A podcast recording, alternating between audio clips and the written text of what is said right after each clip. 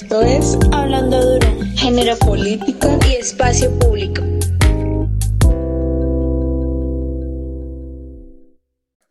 Hola a todos, bienvenidos a Hablando Duro, Género, Política y Espacio Público, donde compartimos debates e ideas así, charladito. Nuestro tema de hoy es el escrache y hemos decidido titular esta emisión como Escrache, una nueva forma de justicia. Y tenemos una invitada muy, muy especial, en especial para mí, y hoy nos acompaña para hablar duro María Fernanda Molinares Torres. Ella es abogada de la Universidad Norte de Barranquilla, magíster en Derecho de la Universidad ICESI, también es barranquillera, juniorista, feminista y tía de tres. Agradecerte, Mafe, por, por aceptar la invitación, por estar aquí con nosotros para hablar duro. Eh, y bueno, en el primer momento vamos a empezar esta emisión como con un poco de contexto del Scratch, qué es, para qué se usa. Entonces, bueno, arranquemos. Lau, primero, primero agradecerte a ti por la invitación a este espacio y en general por siempre, por siempre pensar conmigo en voz alta, ¿no?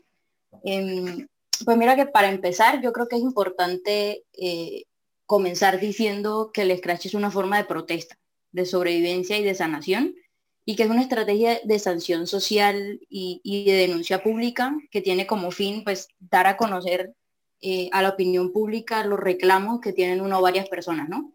Y yo creo que, es muy, muy, muy importante eh, decirlo, y es que el Scratch no es una vaina que se inventaron eh, un montón de viejas locas, histéricas, mal cogidas. ¿Se, puede decir mal cogidas? Sí, sí, puedes decirlo. Sí. Bueno, gracias.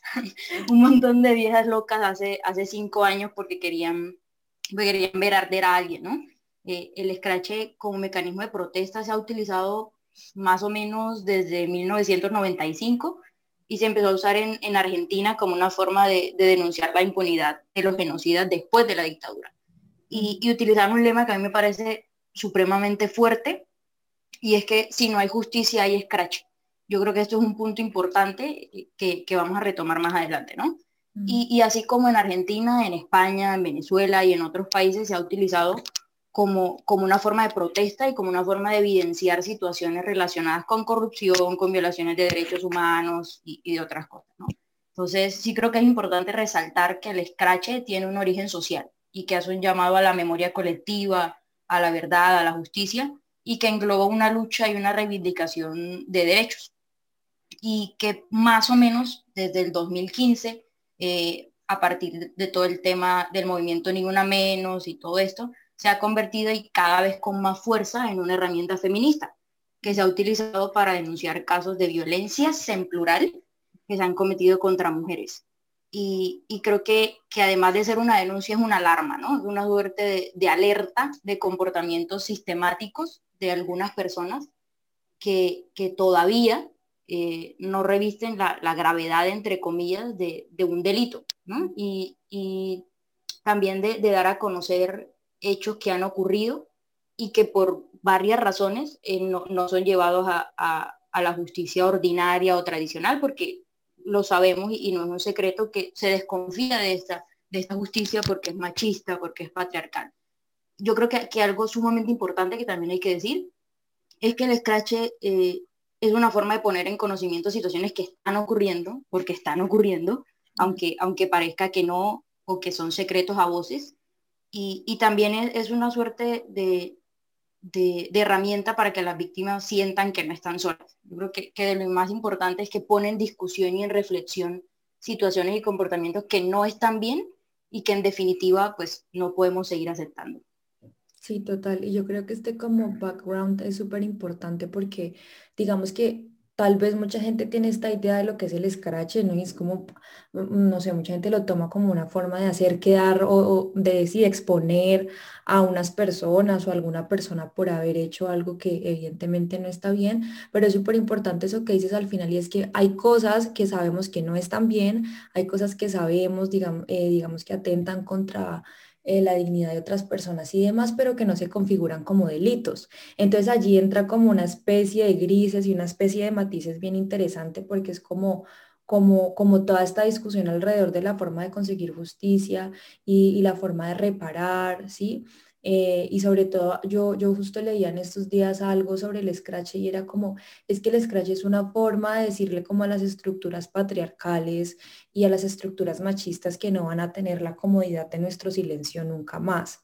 Sin embargo, pues es, es, como que salta a la vista también que el Scratch es una herramienta que tiene muchísimas críticas, ¿no? Y que yo creo que como Mafe y yo hemos hablado en otros escenarios, eh, como por fuera de este espacio, como fuera de micrófono, fuera de micrófono, fuera del aire, eh, como que es finalmente hay que cuestionar finalmente estas herramientas, ¿no? Tanto las herramientas de la justicia ordinaria como las herramientas del derecho, así como estas herramientas que también son sumamente valiosas, pero yo sí creo importante que, la, que creo que la crítica es importante eh, frente como a cualquier cosa en general. Entonces yo quisiera que habláramos un poquito, Mafe, como de estas críticas al scratch que ya tú y yo hemos hablado en, otros espacios y es como cómo el scratch puede ser visto como una herramienta arbitraria, como una especie de, de, tribunal ad hoc o de una negación al derecho a, a, la defensa, una negación al ejercicio pedagógico, a pedagógico, ¿no? Que parece una cosa muy de hogueras, como tú y yo en un momento lo llegamos a hablar, o sea, em, y, que, y que si uno se pone a pensar, pues realmente tiene, tiene un o sea, como que es, un, es, una, es una herramienta tan compleja que si tú lo ves desde un punto de vista, podrías llegar a pensar que es una herramienta arbitraria, que niega el derecho a la defensa, que va en contra de la, de la visión de la justicia, los ejercicios pedagógicos. Entonces yo quisiera que habláramos más sobre estas críticas al scratch. Pues mira, a, esas que, que, tú, que tú nos compartes, yo le sumaré incluso eh, otras que, que también se relacionan mucho y que son críticas que se le hacen también al scratch. Eh, que es una violación al debido proceso, a la presunción de inocencia, que nunca hay una denuncia formal, que es una, una justicia por mano propia, esa suerte de, hoguera que conversábamos, que, hay una violación a los derechos a la honra, a la dignidad, al buen nombre y un montón de, cosas más, ¿no? Pero, pero mira que, que yo creo que es fundamental aquí hacer dos precisiones claves.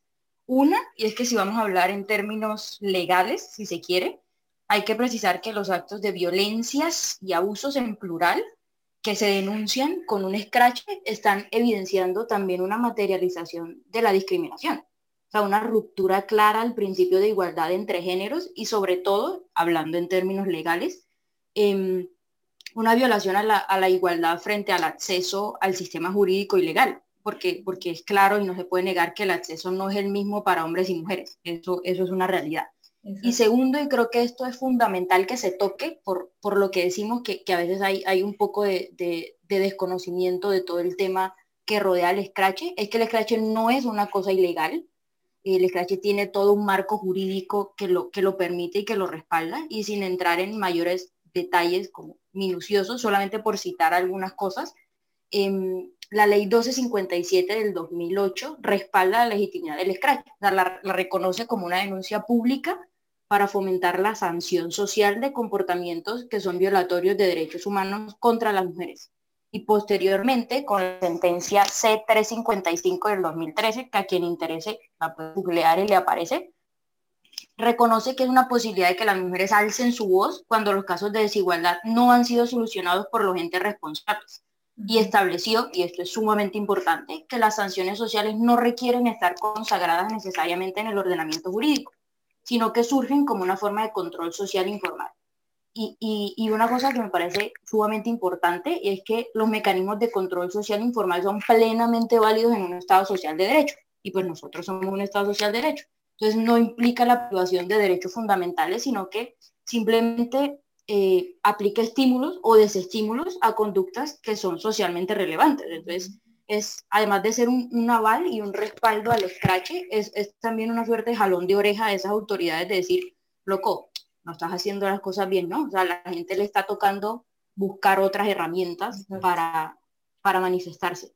Y, por citarte unas dos cosas más, eh, la sentencia T239 del 2018, que fue el caso de la profesora Mónica Godoy, que denunció casos de acoso sexual en una universidad, y en esa sentencia, y, yo lo digo, o sea, yo celebro la sentencia y tales, pero me parece un poco triste, me parece sumamente triste que tenga que venir la Corte Constitucional, ¿no? O sea, en una sentencia, a venir a reconocernos el derecho humano a vivir una vida libre de violencia, acoso sexual y violencia contra las mujeres. O sea, es que a mí me parece increíble. que tenga que venir la corte a decir, bueno, ustedes tienen ese derecho. Exacto. Y, y lo último, la última sentencia que, que, me parece importante es la T361 del 2019, que ya entra todo el tema de, de la utilización de las redes sociales como un, como un medio idóneo para que las mujeres eh, se manifiesten contra estas relaciones de desigualdad y puedan hablar.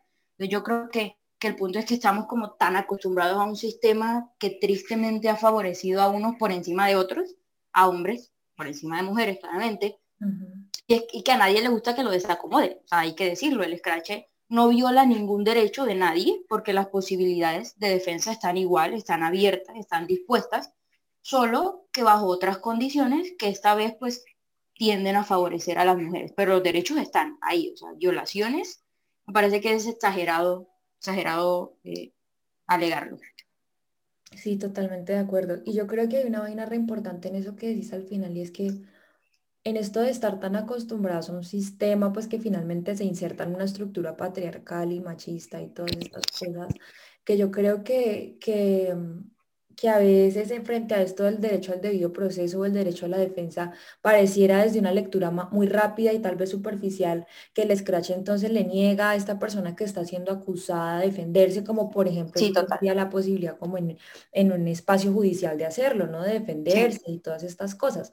Pero algo que tú y yo hablábamos, porque como les decíamos, o sea, Mafe y yo nos pasamos mucho tiempo hablando de estas cosas, es cuando pasó el caso de Ciro Guerra, el cual Mafe y yo desmenuzamos, en, utilizamos mucho tiempo de nuestro tiempo libre desmenuzando ese, ese, caso, y había una crítica y decían, pero es que al man no le dejaron hablar, o sea, al man le hicieron unas preguntitas ahí escuetas y entonces con eso se subsana el derecho a la defensa.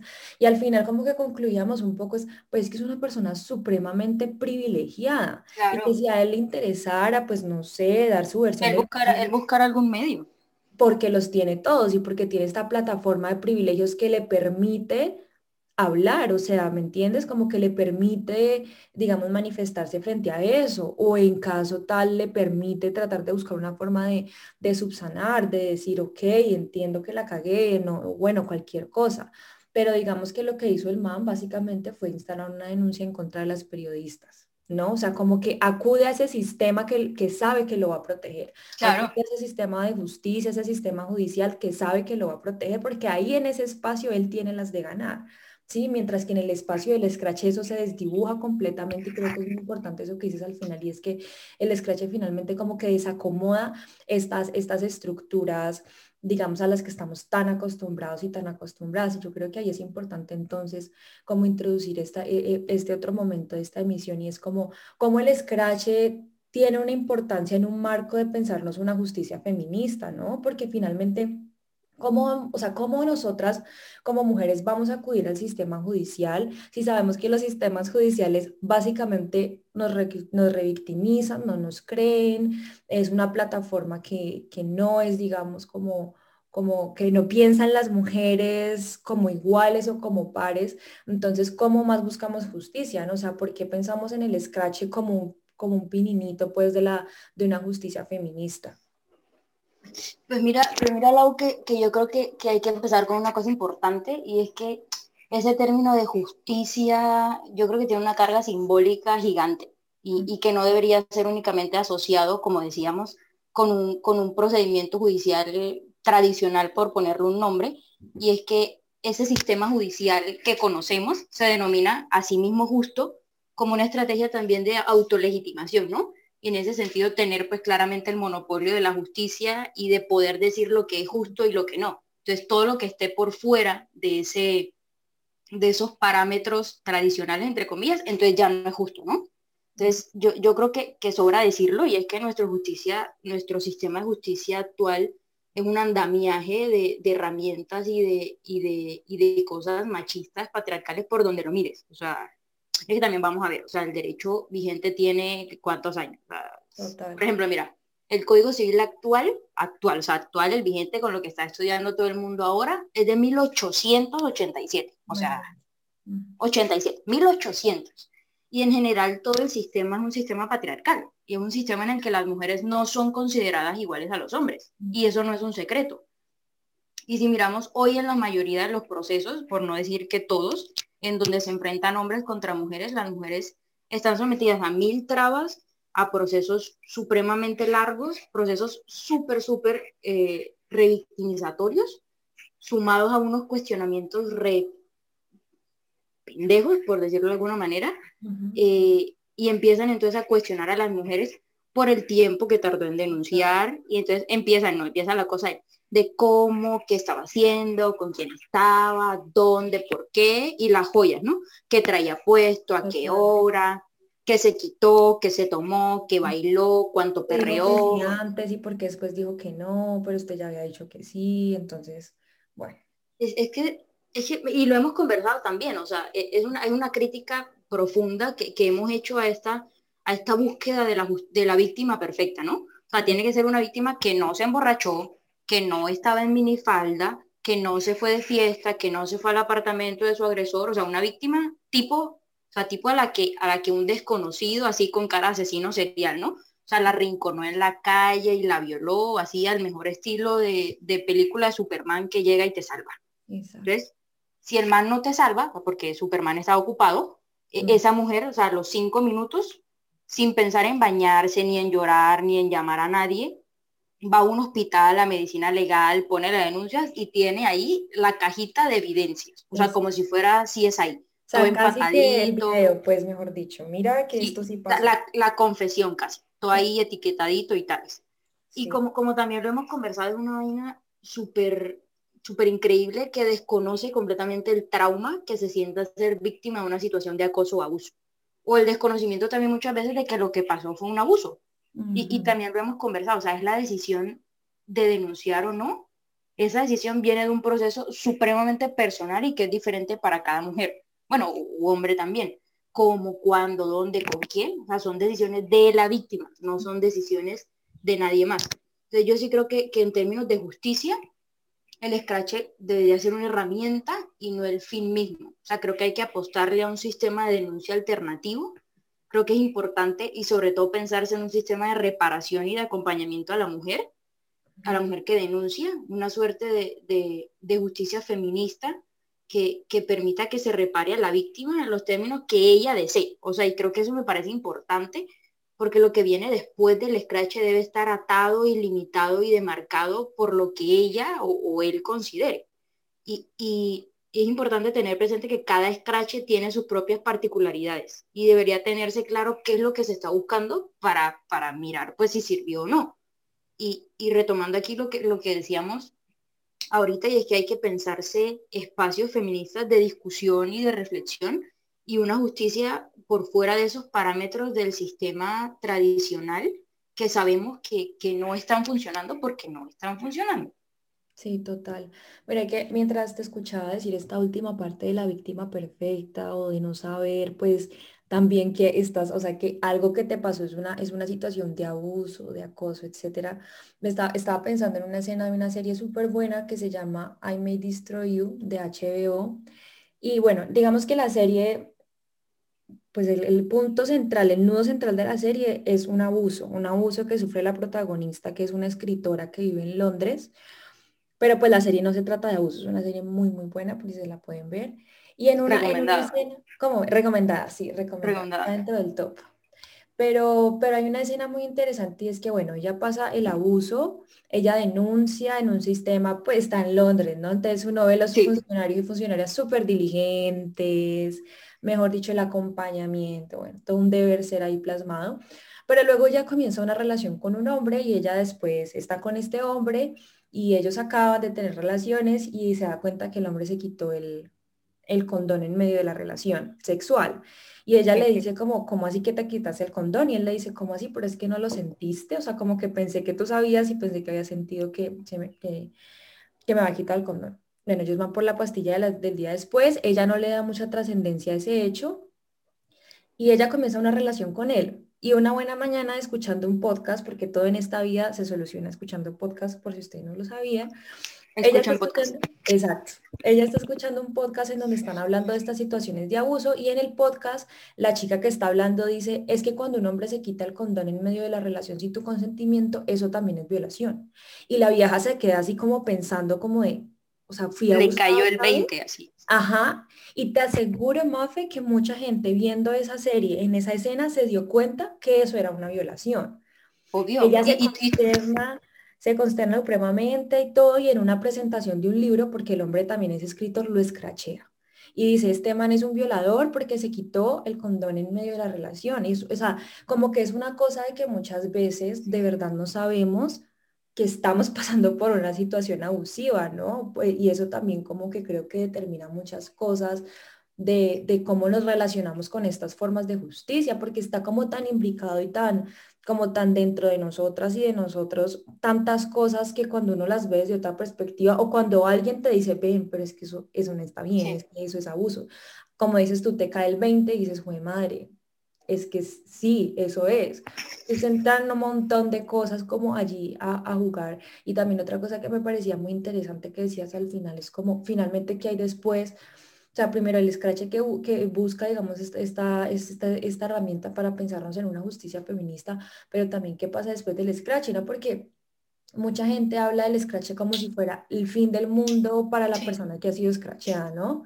Y es como finalmente creo que el scratch puede ser una vía alternativa a este punitivismo clásico que se imagina como la cárcel. Yo creo que finalmente el scratch no busca que metan a la cárcel a todas las personas que están siendo scratchadas, porque finalmente pues creo que... Sí, al final no, no, sí, no, no soluciona el problema de fondo. Exacto, o sea, ¿de qué sirve? Entonces, ¿cómo el scratch tiene esa, por qué el scratch como una forma de social y un poco en contravía de esta idea de cárcel para todo el mundo, es, es importante. Pues mira que, que yo creo que hay, que hay, que decir que el escrache ha sido exitoso y cada vez ha tomado más fuerza porque, porque hay una sociedad, mayoritariamente mujeres, hay que decirlo, que está dispuesta a escuchar, ¿sabes? Y, y a reconocer lo que está pasando y a reconocerse en, en, la otra persona y a creerle a las mujeres que denuncian los hechos y, y, que, todo, que todo esto ha sido como, como un boom, o sea, ha incrementado muchísimo porque la gente ya está mamada, marica, o sea, la gente ya está aburrida, está cansada, está asqueada de que esas situaciones que se denuncian por esos canales tradicionales se queden en el limbo. O sea, ya la gente dijo, mira, ya. Y es importante decir también que, que, el, que el scratch genera una suerte de, de presión en las instituciones que ostentan la autoridad y que y que en cierta manera las, las obliga un poco a agilizar sus procedimientos. Y una vaina súper importante que, que, a veces como que pasamos por alto y es que además es, es, una herramienta que le sirve a la víctima, ¿no? Que al final es quien debería importarnos. O sea, cuando, cuando una mujer cuenta una historia, también hace un proceso de reparación emocional y de sanación y además está, está evitando, previniendo que, que a otras mujeres eh, les pase lo mismo. Uh -huh. y, y y pues es una forma de sanción social, sí, y, y, a mi modo de ver completamente justificada, o sea, pero ojo, o sea, ojo, y aquí yo creo que es importante, y era lo que decías ahorita, es que esta vaina no le acaba la vida a los victimarios, o sea, eso es mentira, mentira.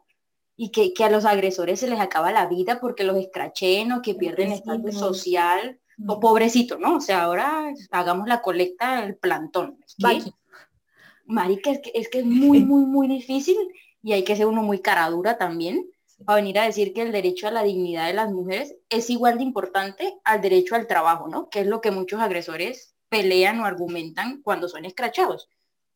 Y no, amigo, no. O sea, amiga, no. No es lo mismo y no puede ser tratado igual. Y, y yo no sé si, si aquí se permite decir nombres. Va, vamos a evitar decir nombres. Pero pues hay directores, productores y editores que siguen siendo directores, productores y editores. O sea, esos manes siguen ahí en su empresa y todo normal, pero hay víctimas, las que, las que decidieron salir y dar la cara, eh, que tuvieron que pasar en ese momento por todo el escarnio y señalamiento y el morbo público y la doble victimización, porque pues quién la mandó, o sea, sino que además de todo, tienen que cargar después de, de como de, del momento eh, efusivo, por decirlo de alguna manera, con ser la que le quiso dañar la vida a, o sea, la ardida, la mentirosa, la chaucera, la malcogida. Y, y, y, es que yo creo que es justamente por eso que muchas mujeres prefieren denunciar de manera anónima o como una fuente protegida. Y, y aquí hay, hay, que hablar de algo importante y es que realizar una denuncia de manera anónima en ningún caso, marica, o sea, en ninguno puede quitarle la legitimidad a la acusación. Porque, porque es que ya lo hemos hablado, estamos en un sistema machista y patriarcal y eso es algo que ya sabemos que exige tristemente, no solo que la mujer dé la cara, porque no es suficiente que aparezca y dé la cara, sino que, que ya eso es bastante, ¿no? Sino que tiene que salir a repetir y repetir y revivir todo lo que pasó mm. para que ellos y ellas, o sea, hasta que ellos quieran o les ronque o, o consideren necesario para poder seguir adelante con un proceso que brinda re cero y re cero garantías a las mujeres. Mm, total. Y hay que decirlo, o sea, hay scratches que tienen mucho más respaldo que otros, sí, en términos, por ejemplo, de evidencias, de testigos, que hay otros casos, que el pantallazo, que el audio, taca, taca, taca. Y, y, y, sin dar nombres, pues, pero pues, o sea, un trabajo de un grupo de periodistas de más de seis meses que respaldan en testimonios, con pantallazos, con audio y tal, tiene más respaldo que otros, sí, pero, pero ojo, y es que no se le puede negar a, a una mujer eh, la posibilidad de escrachar bajo ese argumento, porque estamos entonces frente a una, una segunda restricción de derechos de alguien a quien, a quien el sistema ya jodió. Y, y, esto yo creo que es importante, a nadie se le acaba la vida porque lo escraché, no se dejen meter ese cuento, o sea, no es una cadena perpetua, no es una pena de muerte pública, no pobrecito ahora pues hay que, hay que salir a abrazarlo, o sea, eso, eso, esa es la forma en la que lo quieren vender muchas veces, pero no. Exacto, yo estoy súper de acuerdo con eso que decís, porque es una cosa que además es muy fácil de pensar, o sea, sí, sí, no es loco, o sea, no es loco uno decir, parce, pero ¿qué pasará con el trabajo de esta persona? O sea, no, es, es algo que es muy fácil de pensar, pero yo creo que por eso hay que verlo con unos ojos tan críticos, o sea, tan críticos, y es que no es fácil, o sea, uno como que le explota un poco la cabeza cuando se pone a pensar en estas cosas, porque no es fácil, o sea, como que, eh, digamos que uno, y creo que como cuando uno tiene formación de abogado y abogada. Sí, total. No pudieron, con la... O sea, literal, o sea, uno quiere creer fielmente en que el sistema de justicia, y finalmente yo muy en el fondo creo que el sistema de justicia debe ser reformado y que el sistema de justicia debería ser feminista, pues capaz y eso yo no lo, no lo alcanzo a ver, es la más vieja, pero, pero pues así, así de cada vez, ¿no? Como que... Sí, sí así de fregado es pensar en que el sistema, la estructura, estas cosas que están tan enquistadas, puedan tomar en cuenta estas alternativas como unas formas de denuncia. O sea, finalmente los movimientos de mujeres y estas colectivas y bueno, como todo esto, estas redes de apoyo han tenido que acudir a, herramientas como el Scratch eh, para poder ser escuchadas, pero sobre todo porque las, o sea, es como esta cosa de la sanción social. O sea, imagínate, por ejemplo, una persona una mujer que ha tenido una situación, digamos, bien compleja en términos de abuso o acoso y tenga que ver a su agresor en su círculo social todos los días. Todos los días. Yo creo que el escrache también es una forma de protección, de excluir de ese espacio social en donde está esa mujer y de protegerla, no porque la víctima no pueda protegerse, no porque sea una posición como esta, esta, esta idea de víctima, de pobrecita, no, sino porque así me entiendes, como que hay un soporte que permite que esa, esa persona salga de ese espacio social. Sin embargo, esa, incluso con el scratch, esa es la excepción, porque lo que tú dices, los directores siguen siendo directores, las personas en espacios de poder siguen siendo personas en espacios de poder, y pues, o sea, nada más uno, uno se va a ver incluso a veces los dirigentes de los países, grandes empresarios, de firmas de cadenas de televisión, o sea, tanta... De todo, o sea, de todo de todo en cualquier ámbito, en cualquier situación en la que haya una subordinación, una posición de poder sobre otra persona o una posición económica sobre otra persona, todo, cualquier escenario se puede prestar para un abuso, para una, para una situación de este tipo. Exacto, exacto. Y bueno, Mafe, pues ya se nos está acabando el tiempo. Yo quisiera que nos contaras un poco cómo cerramos y cómo concluimos este, este espacio tan chévere y tan interesante de hoy. Pues mira, para terminar, yo, yo no sé, en, conclusión, yo no sé y no les puedo decir si es la única o la mejor forma de hacerle frente a las violencias sistemáticas y estructurales. Si, si vinieron buscando esa respuesta, creo que, que no. Ojalá lo supiera, pero, pero sí creo que es la respuesta que muchas mujeres eh, han y hemos encontrado dadas las situaciones y las circunstancias y las condiciones actuales.